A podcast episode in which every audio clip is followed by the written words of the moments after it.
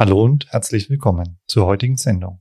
Nachdem wir Ihnen letzte Woche einen ersten Einstieg zu Reinforcement Learning gegeben haben, wollen wir diese Woche dieses Thema aufgreifen und auf den Implementierungsansatz Q-Learning eingehen.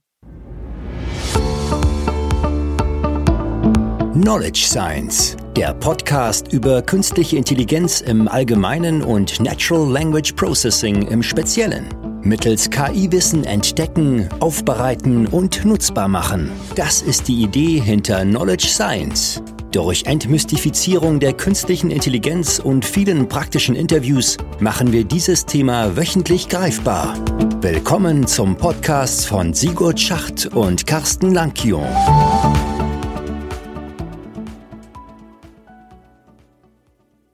Hallo Carsten. Hallo Sigurd. Wieder eine Woche rum. Wir haben ja angekündigt, dass wir diese Woche auf Q-Learning eingehen wollen.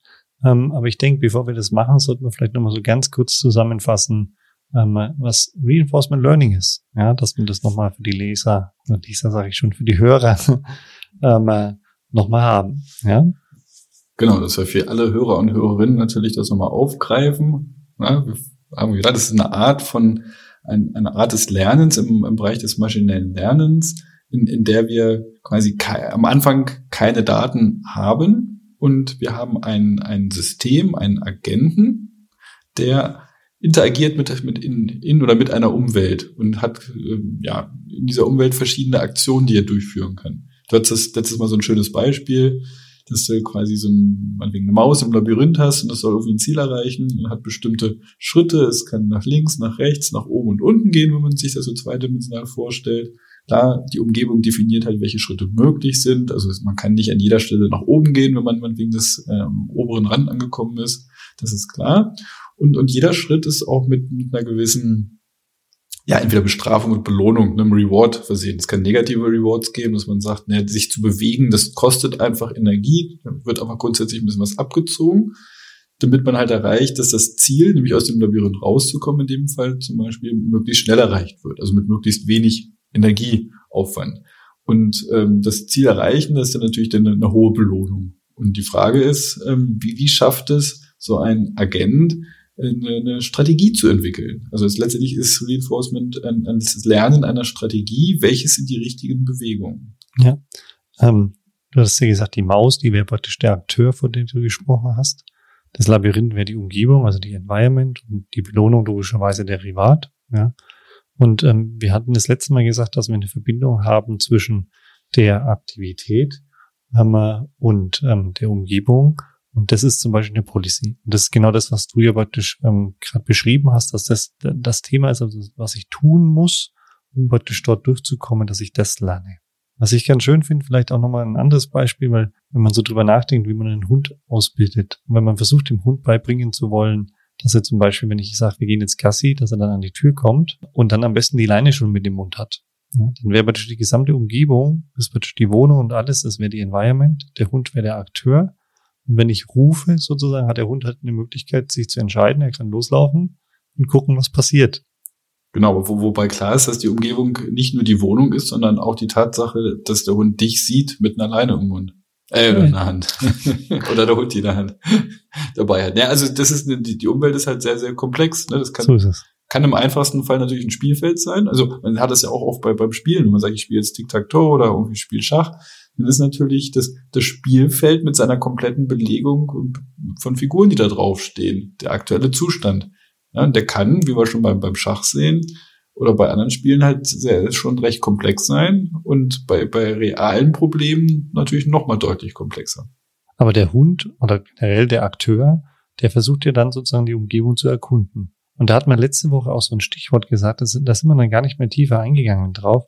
Das war das Thema Exploration, Exploitation und vor allem das Thema halt auch das Trade-off zwischen den beiden. Also vielleicht nochmal zusammengefasst. Exploitation, das Ausnutzen heißt, gemeint ist, das Ausnutzen des, der, der Erfahrung, des Wissens, das wir schon oder der Agent schon gesammelt hat. Ja, der bewegt sich ja oder der führt Aktionen aus und kriegt im Laufe der Zeit ja mit, was bringt was in welcher Situation. Angenommen, man hat festgestellt, Mensch, nach rechts gehen ist besser als nach links gehen und jetzt gehe ich nur noch nach rechts. Das ist zwar schön, aber und das ist wieder das, was fehlt. Ich brauche auch eine gewisse Exploration, solange ich noch nicht die ganze Umgebung kenne. muss ich auch erkunden, ob nicht andere Aktionen vielleicht, vielleicht nicht kurzfristig mit dem nächsten Schritt, aber mit den folgenden Schritten mehr bringen. Ja, und deshalb brauchen wir immer einen Trade-off, zumindest in der Lernphase, zwischen der Exploration der Umgebung und dem Ausnutzen schon vorhandenen Wissen. Und man muss vielleicht noch ergänzen, weil das haben wir bis jetzt noch gar nicht gesagt in der heutigen Sendung, die Belohnung bekommt man hier nicht pro Schritt, sondern die Belohnung bekommt man erst, wenn man das Gesamtziel erreicht hat. Das heißt, es ist eigentlich eine, eine in der Zukunft liegende, ähm, spärlich verteilte Belohnung. Genau, es, es, kann, es kann Teile der Belohnung, kann es, kann es immer schon zwischendurch geben. Also es gibt so, so, so, man könnte so als Zwischenbelohnung gehen, man geht in ein Labyrinth und man hat vielleicht bestimmte, wir kennen das so vom Computerspiel, ne? man geht irgendwo lang, man kann zwischendurch ein paar Punkte einsammeln oder verliert ein bisschen was. Das reicht aber noch nicht, um man wegen das Spiel zu gewinnen, aber bringt vielleicht ein bisschen was. So. Ähm, aber es gibt eine, ähm, so ein langfristiges Ziel, irgendwie, hm, was ich, wenn wir Schach spielen, klar, Schachmatt, irgendwo den Spieler Schachmatt setzen, aber eine kurzfristige Belohnung kann es ja schon mal sein, dass ich von dem Gegner einen wichtigen Stein irgendwo geschlagen habe. Dann hilft mir das zwar noch nicht zu gewinnen, aber es ist ja auch eine Form von, von Belohnung, die, was mir irgendwo ein bisschen was bringt. Ähm, jetzt wäre es vielleicht mal ganz interessant, wenn wir übergehen würden zu einer eigentlichen Implementierung von so einem Reinforcement Learning. Und da haben sich ja unterschiedliche Arten von Verfahren abgebildet. Und eins davon ist ja das Q-Learning-Verfahren. Vielleicht, vielleicht bevor wir mit dem Q-Learning anfangen, vielleicht noch so ältere Verfahren, ne, beruhen auf so einer Idee des, ähm, ja, so der modellbasierte Ansätze, die versuchen so diese Übergänge, welche Schritte bringen wie viel, mithilfe von, von tatsächlich von Verteilungen zu modellieren. Da kommt zu dieser Idee vom, vom Thomson-Sampling, dass ich sage, na okay, ich, ich weiß halt, welcher Schritt in welche Richtung wie viel bringt und dann, und dann wähle ich einfach den Schritt nicht einfach indem ich sage, der, der Schritt mit dem maximalen ähm, Gewinn oder zwischenzeitigen Gewinn äh, wähle ich, sondern ähm, ich transformiere das Ganze in Wahrscheinlichkeiten und, und führe das einfach nur mit, wenn der Gewinn höher ist, mit einer höheren Wahrscheinlichkeit aus. Aber dadurch erreiche ich auch, dass Schritte, die nicht ganz so gut sind, aber auch mit einer gewissen Wahrscheinlichkeit noch ausgeführt werden können. Und dadurch zwinge ich quasi den Agenten dazu, ähm, mit einer gewissen Wahrscheinlichkeit andere Schritte zu machen und somit auch die Umgebung zu explorieren. Aber das hatten wir ja letztes Mal schon angedeutet und jetzt, wie du sagtest, Q-Learning. Das Q steht für Quality. Ja, das ist immer wichtig zu, äh, zu wissen. Ähm, das heißt, die Grundidee ist eigentlich relativ einfach. Ähm, wir haben quasi wie so eine, so eine große Nachschlagewerk, ja, im Englischen eine Lookup-Tabelle, wo drin steht, für jeden Zustand, den es gibt und für jede mögliche Aktion steht da ein, ein Q-Wert, eine, eine, die Qualität dieses, diese, äh, dieser Aktion, die ich durchführe. Und der Agent würde jetzt erstmal einfach gucken, welche, welcher Schritt hat die größte Qualität und die führt er aus. Hat natürlich ein Problem, dann würde er immer nur quasi Exploitation, immer nur den Schritt mit dem größten, wovon er glaubt, dass, dass er der Beste ist, würde den ausführen und würde nie die Umgebung noch neu erkunden. Deshalb muss man das immer anreichern mit, ähm, ja, in dem Fall ist es typischerweise vereinfacht so gelöst, dass ich mit einer gewissen Wahrscheinlichkeit diesen äh, maximalen Schritt mit der maximalen Qualität wähle und mit einer anderen Restwahrscheinlichkeit wähle ich zufällig eine, äh, eine der möglichen Aktionen aus. Und dadurch erreiche ich halt eine gewisse Exploration. Also die Frage ist jetzt nur, ähm, wenn diese, diese, diese, diese Q-Table, was ja in gewisser Weise die, die Policy darstellt, ne, wie, ich, wie, ich, wie ich agieren soll, wie lerne ich die? Also wenn ich die habe, ist super, dann bin ich quasi in der Anwendungsphase. Da kann ich sagen, super, ich habe eine gute, gute Policy, äh, ganze, ganze Lookup-Tabelle irgendwie mir äh, erstellt. Und dann ist prima, dann kann ich dann noch spielen. Das ist so wie wenn jemand ein Spiel spielt und einfach weiß, wie es funktioniert und gar nicht drüber nachdenken muss, der macht einfach so. Ne? Und ähm, wie lerne ich das jetzt aber aus meinen Aktionen? Das ist eigentlich der, der Kern von, von, dem, sagen wir mal, von den einfachen Ansätzen jetzt erstmal beim Q-Learning. Und da kommt ja so eine Idee von, von einer sogenannten Temporal Difference. Also ich würde noch mal kurz zusammenfassen, was du gesagt hast. Ja. Also beim Q-Learning haben wir im Endeffekt den Akteur, wir haben die Environment und wir haben eine Lookup-Tabelle, die Q-Table-Tabelle. Und in der liegt sozusagen die Kombination aus den ähm, Aktivitäten und den Stati, die möglich sind, ähm, drin, die mir zeigen, mit welcher Qualität ich diesen Schritt in dem Status denn machen kann. Und da kann ich nachschauen, was ist der beste. Genau. Und zu Beginn, also wenn ich anfange, habe ich meine Environment definiert. Ich habe vielleicht meine Belohnungen definiert. Der Agent hat seine, seinen Beginn sozusagen startet Und die Lookup-Tabelle, also die Qualitätstabelle, ist vollkommen mit Null initialisiert. Also das sind die Werte sozusagen komplett leer, weil wir einfach noch nicht wissen, was ist sozusagen der nächste Schritt. Das ist also nicht so, dass wir in der Lookup-Tabelle alles vordefiniert haben und schon wissen, weil das wäre das Ergebnis, was wir wollen. Wir wollen ja wissen, was sind sozusagen die besten Wege von dem Status 1 zu den anderen Stati rüber. Mhm. So. Und dann würden wir ja beginnen und sagen, okay, der erste Schritt von dem Akteur wäre, er guckt nach links und rechts oder was auch immer die Aktivität ist aber zunächst mal wählt er ja aus, aus seinen Aktivitätsmöglichkeiten einfach eine aus. Am Anfang ist es schwierig, weil die ist sozusagen ja zufällig. Er muss ja eigentlich zufällig wählen, weil die alle gleich sind. Er hat ja keinen Wert, weil die alle null sind. Jetzt wählt er irgendeine und geht den Schritt. Und dann tut der Algorithmus die ähm, Tabelle erstmal neu berechnen, wenn ich es richtig verstehe. Genau, das heißt, da sind wir, in einer, sind wir ja quasi, erreichen wir einen neuen Zustand. Das, das regelt ja die Umgebung. Der Agent sagt halt, okay, ich gehe nach rechts und aufgrund des neuen Zustandes und, und der Belohnung und, und die, die Umgebung weiß auch, welche Belohnung ausgesprochen wird, ähm, kriegen wir halt äh, einmal eine, eine Belohnung, diese kurzfristige Belohnung.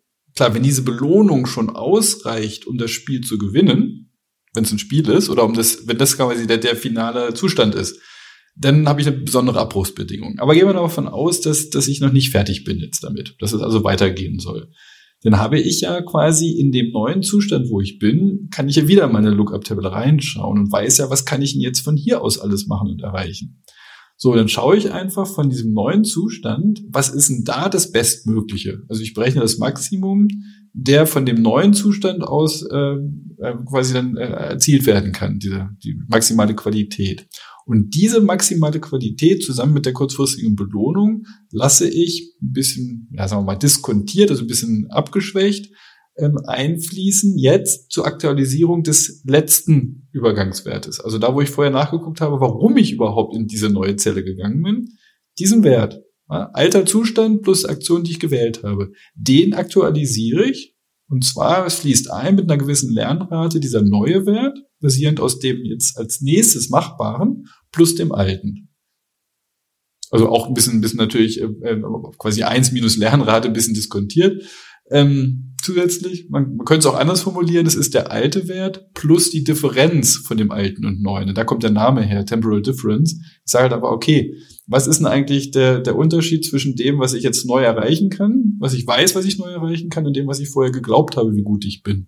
Und dieser Unterschied, ja, multipliziert mit einer Lernrate, addiere ich zu dem alten bekannten Wert hinzu. Da kommt der Name Temporal Difference her.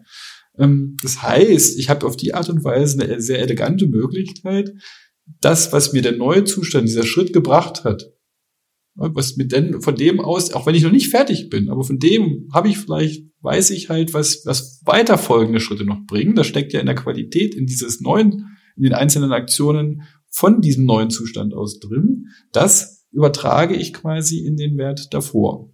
Diskontiert, dass ich sage, okay, natürlich habe ich ein bisschen Aufwand, dahin zu kommen, ja, aber wenn ich, wenn ich, wenn ich jetzt weiß, ich komme jetzt von, von, dem, von dem letzten Zustand durch den Schritt meinetwegen nach rechts gehen in einen Zustand, wo ich dem Ziel näher bin, und das erkenne ich dadurch, dass die Qualität da vielleicht der nächsten Aktion deutlich höher ist, dann übertrage ich das in gewisser Weise. Und ähm, das ist nur ein, ein kleiner Baustein. Das heißt, ein Wert in meiner Lookup-Tabelle aktualisiere ich dadurch. Nämlich da in dem alten Zustand plus der Aktion, die ich gewählt habe. Und das Ding ist jetzt, dass ich natürlich ganz, ganz oft ganz, ganz viele Schritte durchführen muss. Das heißt, bis ich das Ziel erreicht habe natürlich, bis ich einen viel nahen Zustand habe. Aber das, nicht, das reicht nicht nur einmal. Das ist ja so, als ob ich einmal ein Schachspiel spiele. Bin ich hinterher auch kein Weltmeister im Schachspielen. Ähm, sondern ich muss ganz, ganz, ganz viele Spiele spielen. Das heißt, Tausende, Hunderttausende. Und durch das immer und immer wieder spielen habe ich immer wieder die Möglichkeit, diese, diese Lookup-Tabelle quasi besser zu befüllen und verfeinern. Und dadurch lerne ich quasi so in gewisser Weise die, die Policy, wie ich mich gut bewege in meiner Umgebung. Fand ich jetzt sehr spannend, wie du das alles dargestellt hast. Ähm, ich würde die Schritte einfach nur nochmal sagen. Dann kann man sich das vielleicht auch nochmal merken und die mit diesen ständigen Wiederholen. Ja. Wir initialisieren diese Lookup-Tabelle am Anfang ja, mit Nullwerten. Das ist so ein Weg. Dann gehen wir her und wählen irgendeine Aktion aus, die wir tun können, also die vorher definiert ist, weil wir halt definierte Möglichkeiten haben. Dann führen wir diese Aktion durch. Wir werten die Belohnung, also messen die Belohnung, aktualisieren die Q-Tabelle und beginnen praktisch wieder bei der neuen Aktionsaussuchung und spielen das ganze Spielchen wieder durch. Und immer Ja, und immer Spielchen wieder. oder halt diesen, diesen, Ja, diese, diesen Ablauf. Schritt, dass ich, eine, dass ich einen Schritt mache. Genau, Aktion wieder auswählen, Mhm. wieder durchführen, ähm, wieder Belohnung messen und dann wieder sozusagen Tabelle neu aktualisieren und dann geht das Spielchen wieder oben los. Also so, dass wir eigentlich diese fünf Schritte immer wieder durchlaufen. Und irgendwann, wie du sagst, kommen wir halt dann zu der Endbelohnung und das ist dann die Terminierungssituation ja, ja, und damit endet sozusagen die Lernphase. Und das kann halt nach Tausenden von Durchläufen sein, ja, wie du sagst. Ja. Oder dass wir halt sagen, wir wollen das, wie du es auch schon dargestellt hast, das immer wieder wiederholen, um das immer besser zu verfeinern, weil halt vielleicht der eine Weg jetzt gerade der war, ähm, der funktioniert hat, aber beim nächsten Mal er halt anders beginnt ja, und damit sozusagen eine andere Bewertung reinkriegt. Ja, und durch die Masse der Wiederholungen versuchen wir halt da uns dem, dem idealen Ziel anzunähern. Genau, und, und am Ende ist es ja so, dass diese, diese Beschreibung des Zustandes der Umgebung ja sehr komplex werden kann. Wir hatten das jetzt relativ einfach, dass ich gesagt habe, ich habe meinetwegen ein, ein Labyrinth, zweidimensional mit einer XY-Koordinate. Das kann man sich ja leicht äh, vorstellen. Das ist, ein, das ist ein Taxi, was da irgendwie so durch das Labyrinth fährt. Und dann kann man noch mit kodieren, wo stehen denn die Menschen, die es abholen soll, wo soll es die hinbringen. Und eine Aktion ist ja nicht nur fahre innerhalb des Labyrinthes umher, sondern ich habe auch die Möglichkeit, einen Menschen einzusammeln und einen abzusetzen. Wenn ich jemanden versuche einzusammeln, wo keiner steht, ist natürlich nicht gut. Ne, Es ist so ein zwischenzeitliches äh, Bestrafung. Wenn ich eine Person rauslasse an einer Stelle, wo sie nicht hin will, ist es natürlich schlecht. Oder ne, das ist dann auch eine, eine Form von Bestrafung. Die ist nicht so, vielleicht nicht so groß, dass das Spiel beendet ist. Und die, ähm, aber ähm, ich, ich, es gehört alles mit als Beschreibung des Zustandes. Und, und je komplexer solche Aufgaben und Umgebungen werden, desto größer, und das jetzt mich wird das Problem, wird diese, diese Tabelle, diese Q-Table. Je mehr hm, Zustände es gibt, und das, das können ja, das, das explodiert ja quasi mit der Anzahl der Möglichkeiten und Einflussgrößen, die wir da haben. Und je mehr Aktionen möglich sind, desto größer wird das. Und dann kommen wir irgendwann ja zu dem Problem, würde ich mal so sagen, dass es sehr, sehr, sehr, sehr lange dauern würde, um die überhaupt sinnvoll zu befüllen. Und, und wenn da halt auch viele, viele Zustände dabei sind, die vielleicht jetzt gar nicht so wichtig sind, ja, dass ich, ähm, dann, dann muss ich aber trotzdem die alle mal durchlaufen haben, um irgendwann äh, da zu sagen, was ist denn eine gute, äh, gute Aktion? Und da, da, da mag ich an der Stelle gerne mal die Analogie heranziehen, dass ähm, wenn ich versuche, bei, beim überwachten Lernen äh, ein, eine, ein Konzept zu lernen, aber analogische Funktionen, und äh, ich, ich würde da halt einfach alle, alle möglichen Kombinationen erwarten, die ich jemals gesehen habe, um, um eine vernünftige äh, Zielwert zu berechnen, dann ist das schwierig. Dann wäre das ja auch eigentlich nur ein Auswendiglernen. Was ja beim, beim maschinellen Lernen immer das Ziel ist, ist, ist die Fähigkeit zu generalisieren. Dass also der Agent in der Lage ist, zu erkennen, welche, welche Eigenschaften meiner, äh, meines, meiner Umgebung sind denn jetzt vielleicht gar nicht relevant beim, beim Treffen meiner Entscheidung. Ja, dass er einfach irgendwann, dass man ihm mit dem mit der Lernfunktion eine Möglichkeit gibt, mit äh, mitgibt zu sagen, äh, diesen Teil meiner Umgebung, den ignoriere ich mal. Ja, stell mal vor, dein dein Hund hat gelernt, ähm, nur, dass dass du rausgehen willst, wenn du eine Jeans anhast. Und wenn er irgendwann mal mit einer anderen Hose kommst, dann ignoriert er das. Das wäre ja blöd. Aber wenn du das ihm jetzt, musst du das mit jedem Kleidungsstück, was du hast, ihm erstmal beibringen. Ja, es sei denn, der Agent merkt irgendwo, oh Mensch, äh, die Farbe der Hose oder des Hemdes ist eigentlich egal dabei. Ähm, und äh, das denke ich mal, das, das muss man ja irgendwie einbauen können. Das geht mit dieser ganz einfachen Systematik, die wir gerade geschildert haben, nicht direkt. Das geht nur dadurch, dass wir die, die, die Umgebung halt einfach sinnvoll beschrieben haben. Ja, wenn man natürlich da wahnsinnig viele äh, Merkmale in die Umgebung mit reinstecken, die eigentlich keine Rolle spielen, wird schwierig.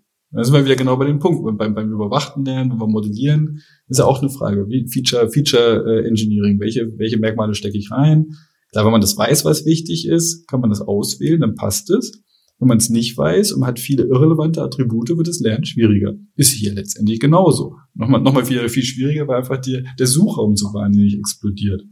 Ähm, die Frage ist jetzt, und das, das würde ich gern mal in, in den nächsten Folgen angehen, was es denn für Ansätze gibt, ähm, den, den Agenten zu befähigen, das selbstständig zu erkennen, wo er, hinzu, wo, er, wo er hinschauen muss. Also dass wir jetzt nicht so eine, so eine Lookup-Tabelle wirklich explizit haben, sondern die implizit äh, modellieren, zum Beispiel mit, mit neuronalen Netzen. Dass ich sage, okay, am Ende habe ich ja nur eine Abbildung vom Zustand und den möglichen Belohnungen, die es gibt, auf, auf die Aktion.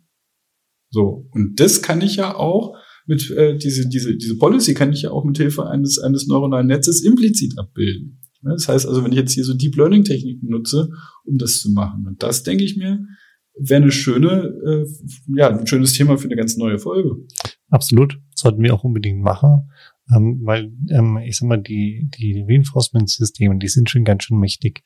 Ich habe im Vorfeld jetzt auch mal ein bisschen so recherchiert, was gibt's denn so an, an Business Cases, also wo wird's denn angewandt und noch ein paar Papers sozusagen mir herausgepickt. Und das ist echt ganz schön viel. Also es ist, wenn man schaut, Produktionssysteme wird's angewandt. Ähm, autonomes Fahren natürlich, da gibt's etliche Papers logischerweise. Ähm, aber auch in, in Empfehlungssystemen, also ähm, ähm, Market Basket Analysen oder ähnliches, also Re Recommendation Systems, Zhang Yalong Sun von 2017, Deep Learning Based Recommender Systems, ähm, dann Computersysteme, also zum Beispiel die Optimierung von Datenbankabfragen, interessantes Paper von Christian Yang ähm, aus 2018 mit Learning to Optimize Joint Queries with Deep Reinforcement Learning. Ähm, in Netzwerkanalysen, also Einbruchsanalysen wird es herangezogen. Ja. Ähm, also es ist wirklich eine wahnsinnige Liste an, an spannenden Themen. Ja. Genau genommen gibt es gibt so ein tolles Paper von ähm, David Silver und anderen äh, aus, ähm, ich weiß gar nicht, aus welchem Jahr das Ganze jetzt eigentlich war, müssen wir nochmal nachschauen. Ähm, auf jeden Fall, äh, in, in, es schlägt so in die Kerbe von Attention is all you need und es ist benannt Reward is enough. Und die sagen halt, naja, eigentlich reicht äh, Reward, Reward Maximization, um alle Formen des Lernens, eigentlich Intelligenz abzubilden. Eigentlich sei, sei das denn der Baustein, um, um eine, eine generelle Intelligenz irgendwo aufzubauen. Ähm, dass man sich mal überlegt, ja, äh, am Ende ist passiert alles, was wir machen, ja nur mit einer gewissen Form von, von Reward und Maximierung. Also der Mensch macht überhaupt nur was, weil er irgendwie, naja, man hat vielleicht Grundbedürfnisse, ja, am Ende will er sich irgendwie äh, Nahrung verschaffen, will sich fortpflanzen. Das Ding ist nur, irgendwann kommt man an die Diskussion der Frage, so, was ist der Sinn des Lebens, warum machen wir überhaupt irgendwas? Äh, und dann führt diese Diskussion natürlich sehr weit und die Frage ist, was bringt es jetzt im Rahmen des, des Reinforcement Learning direkt? Aber mal diese, diese Überlegung, natürlich, ich kann mit, mit einer gewissen Belohnung äh, irgendwie fast alles irgendwo darstellen, die ganzen Lernprozesse. Ja, ist, ist was dran. Allerdings haben wir vielleicht auch nicht so viel Ruhe und Zeit, um, um, um alles so zu durchleben, die ganze Evolution irgendwie nachzubauen. Insofern ist ja immer diese so andere Lernformen, wie das überwachte Lernen zum Beispiel ja auch, ist ja eine extreme Abkürzung. Ne, wie man jetzt halt mit Hilfe von explizit vorgegebenen Lernbeispielen eine ganz konkrete Aufgabe lernen kann, im Gegensatz zu aus beliebigen Aktionen, Trial and Error, alles Mögliche. Und, und wenn ich dann aber auch noch vorgeben kann, was ich eigentlich lernen möchte, weil Menschen sind ja in dem Sinne sagen wir mal, einen gewissen Teil selbstbestimmt und selber irgendwo Ziele setzen können. Und es würden ja alle vielleicht am Ende dasselbe machen.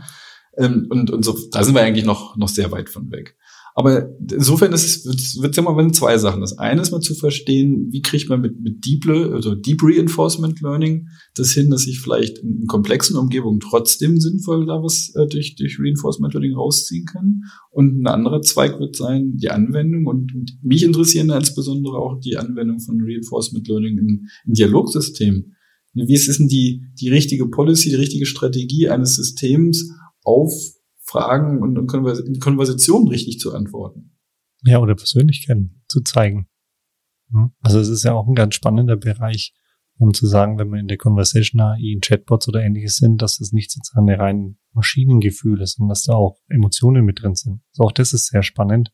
Und auch da, glaube ich, macht Sinn, dass wir da nochmal einen Ausblick dazu dann in einer anderen Sendung machen, wo wir explizit nur auf das eine Thema reingehen. Ja. Von daher würde ich vorschlagen. Haben wir einiges vor. Wir haben einiges noch vor uns, ja. Also auch ein super spannender Bereich, muss man ja auch so sehen. Ähm, von daher, für heute, glaube ich, ähm, ist es ein guter, kurzer Einblick gewesen, das Thema ähm, Q-Learning, ähm, so dass wir dann nächste Woche darauf aufbauen können mit Deep Learning, also Deep Reinforcement Learning, ähm, und äh, packen dann ähm, entweder eine Sendung dran mit Anwendungsgebieten im Conversation AI oder wir packen die nächste Woche mit rein. Wollen wir mal sehen, wie viel Zeit wir haben, uns nehmen, von daher eine schöne Restwoche Ihnen und bis nächste Woche. Bis dahin, ciao. Das war eine weitere Folge des Knowledge Science Podcasts. Vergessen Sie nicht, nächste Woche wieder dabei zu sein. Vielen Dank fürs Zuhören.